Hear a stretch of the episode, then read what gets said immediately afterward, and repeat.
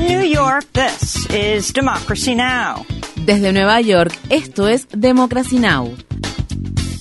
Democracy Now! es un noticiero internacional de radio y televisión que se transmite desde Estados Unidos a través de Internet en democracynow.org.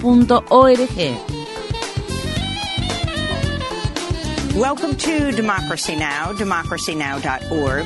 Bienvenidos a Democracy Now! en español democracynow.org barra es. El informativo de Guerra y Paz con Amy Goodman.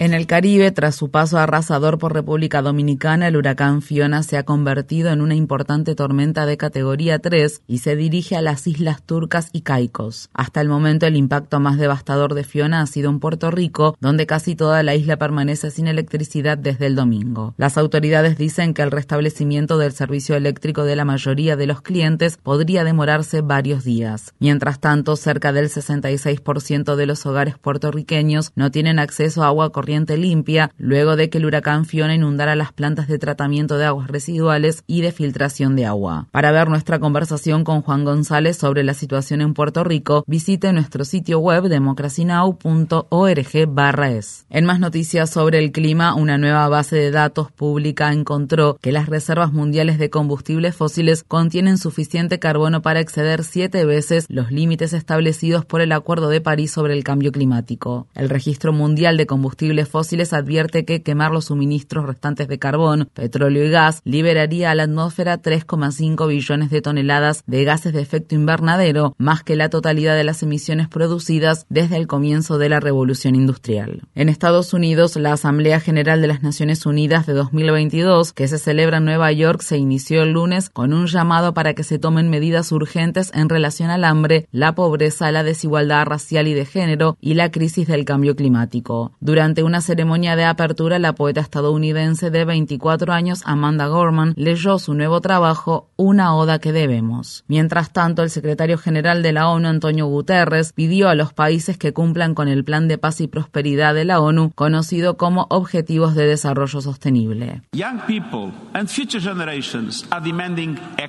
Los jóvenes y las generaciones futuras exigen acción. No podemos decepcionarlos. Este es un momento definitorio. Todos los que están aquí hoy y aquellos que se conectan desde diferentes partes del mundo me dan la inmensa esperanza de que podamos poner nuestras manos en la rueda del progreso y tomar un nuevo rumbo.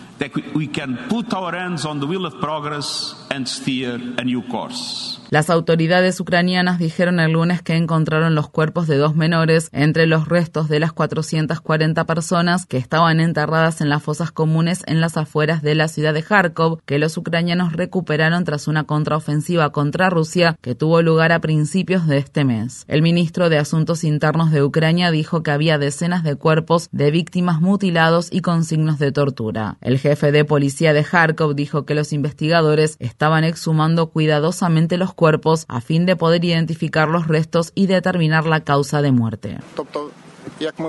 Es muy difícil establecer si hay o no heridas de bala en los cuerpos. Un equipo de expertos forenses será el encargado de realizar este trabajo.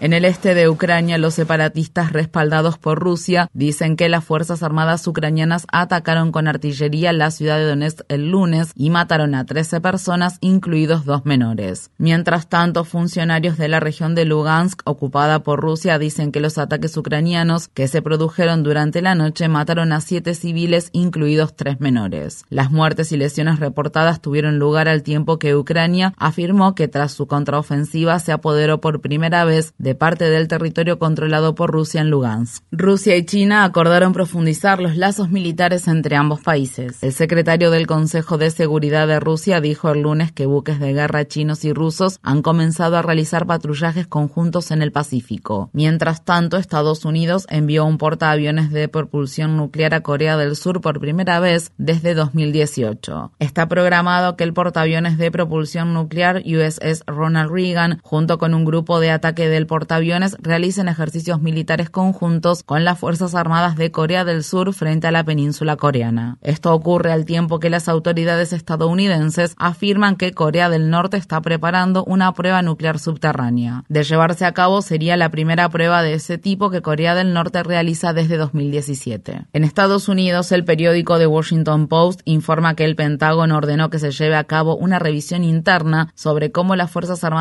estadounidenses usan las operaciones psicológicas clandestinas en Internet, incluida la creación de cuentas falsas en Facebook, Twitter e Instagram. Según se informa, las empresas de redes sociales han eliminado más de 150 cuentas falsas vinculadas a las Fuerzas Armadas estadounidenses por violar sus políticas. Algunas de las cuentas se utilizaron para publicar mensajes sobre Rusia, China e Irán. En Estados Unidos, nuevas cifras muestran que el gobierno del presidente estadounidense Joe Biden ha arrestado a más de 2 millones de personas a lo largo de la frontera entre Estados Unidos y México en los últimos 11 meses. Por un amplio margen, esta es la mayor tasa de arrestos en la frontera sur en la historia de los Estados Unidos, superando el récord total de 1,7 millones de arrestos de 2021. En Estados Unidos, en el estado de Texas, un sheriff del área de San Antonio inició una investigación penal sobre si los reclutadores engañaron de manera ilegal un grupo de 48 solicitantes de asilo para que abordaran los vuelos que los llevaron a Martha's Vineyard, una isla ubicada frente a la costa del estado de Massachusetts. Los abogados de los inmigrantes afirman que sus clientes recibieron folletos que prometían dinero en efectivo y trabajo, entre otras cosas. El sheriff del condado de Bexar, Javier Salazar, dijo el lunes que los solicitantes de asilo fueron abandonados de manera abrupta. What, if anything, did they sign?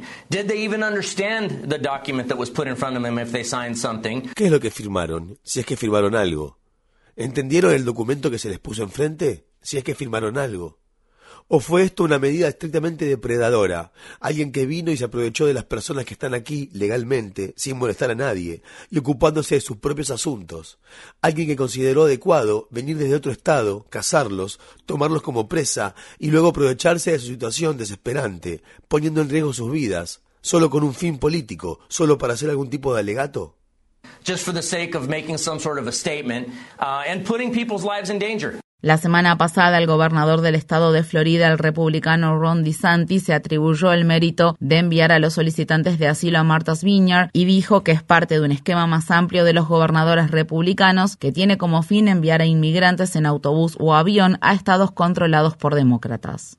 Una comisión de expertos de las Naciones Unidas dijo el lunes que el gobierno de Etiopía podría haber cometido crímenes de guerra y crímenes de lesa humanidad en la región de Tigray, al norte del país. El informe de la Comisión Internacional de Expertos en Derechos Humanos sobre Etiopía se publicó al tiempo que Etiopía renovó su ofensiva militar contra los rebeldes separatistas en Tigray, poniendo fin a un alto el fuego de cinco meses. La comisión dijo el lunes que todas las partes en el conflicto habían cometido delitos, incluidos ejecuciones extrajudiciales y violaciones. El conflicto en Tigray se sumó a la crisis del cambio climático, exacerbando la escasez de alimentos en Etiopía, donde unas 20 millones de personas necesitan asistencia humanitaria. En México, al menos dos personas murieron en un fuerte terremoto de magnitud 7,6 que sacudió el lunes por la tarde la costa occidental del país, en cercanías a la ciudad portuaria de Manzanillo. El sismo provocó una alerta de tsunami, derrumbó edificios cerca del epicentro,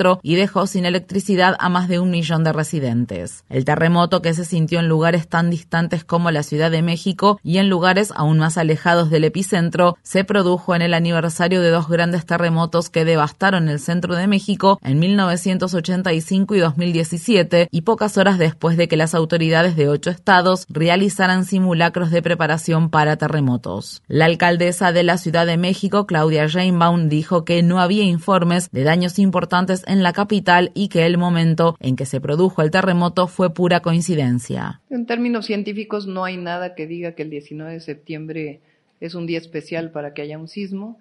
En efecto, ha habido tres sismos en la ciudad en este día. Un ingeniero estadounidense que había estado detenido en Afganistán desde 2020 fue liberado en un intercambio de prisioneros. Los talibanes acordaron liberar a Mark Fredericks a cambio de Haji Bashir Nurzai, quien fue condenado en Estados Unidos por cargos de narcotráfico en 2008. Nurzai, que había sido condenado a cadena perpetua, fue un patrocinador financiero clave de los talibanes en la década de 1990. El secretario de Estado de Estados Unidos, Anthony Blinken, habló el lunes sobre el intercambio. Quiero que las familias de los estadounidenses que están siendo detenidos o retenidos como rehenes de manera arbitraria en cualquier parte del mundo sepan que tenemos un firme compromiso de traer a sus seres queridos a casa y nos seguiremos enfocando incansablemente en lograr ese objetivo.